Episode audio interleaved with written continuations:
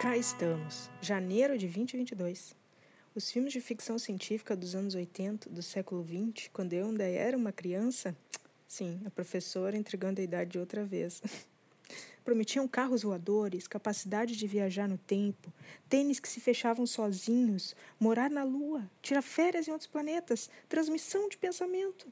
No entanto, temos nos surpreendido nos últimos três anos com um discurso sobre terraplanismo, movimento antivacina, desrespeito com conhecimento científico sobre os vírus nessa outra pandemia da era moderna que a gente está vivendo.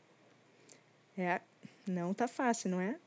Enunciados do tipo: a Terra está parada, não se move, a superfície da Terra é plana, há uma cúpula sobre nós chamada firmamento.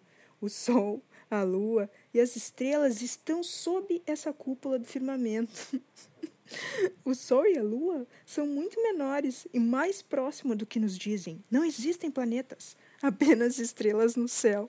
Não há o espaço. Ou então, as vacinas contra a Covid alteram o nosso DNA. O uso de máscaras provoca intoxicação com gás carbônico e causa acidificação do sangue. As vacinas causam AIDS. Quem não se lembra do é apenas uma gripezinha, quando tudo isso começou em março de 2020 no Brasil? Por mais improváveis e irreais que esses discursos pareçam, eles têm circulado muito na nossa sociedade, principalmente pelos meios de comunicação das redes sociais e aplicativos de comunicação instantânea, como o WhatsApp ou o Facebook. Quando que no surgimento da raça humana, há centenas de milhares de anos atrás, imaginaríamos ter que discutir que a Terra não é plana? Como pode, né?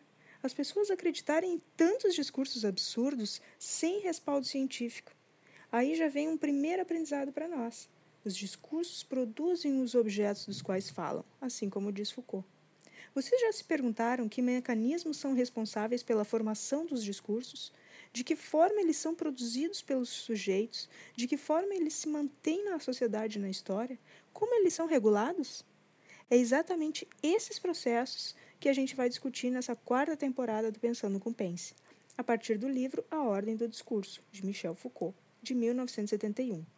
Com as discussões ao longo da temporada, vocês verão o quão atual esse livro nos parece. Já na introdução do livro, o autor se questiona qual problema os discursos proliferarem indefinidamente?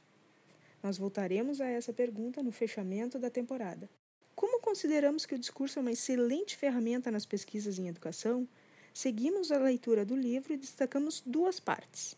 As partes do livro 1 a 4, o Foucault apresenta como os discursos se produzem, de que forma são organizados, como eles se distribuem e de que modo eles são validados. E nas partes 5 a 8 do livro, ele comenta como podemos usar essa poderosa ferramenta nas pesquisas das ciências humanas. Você já conhece a nossa dinâmica, né? Leitura, discussão e inúmeras relações com o nosso cotidiano de professor, de pesquisador ou apenas de cidadão nesse espaço-tempo doido que a gente está vivendo. Curtiu a ideia? Então vem pensar com a gente.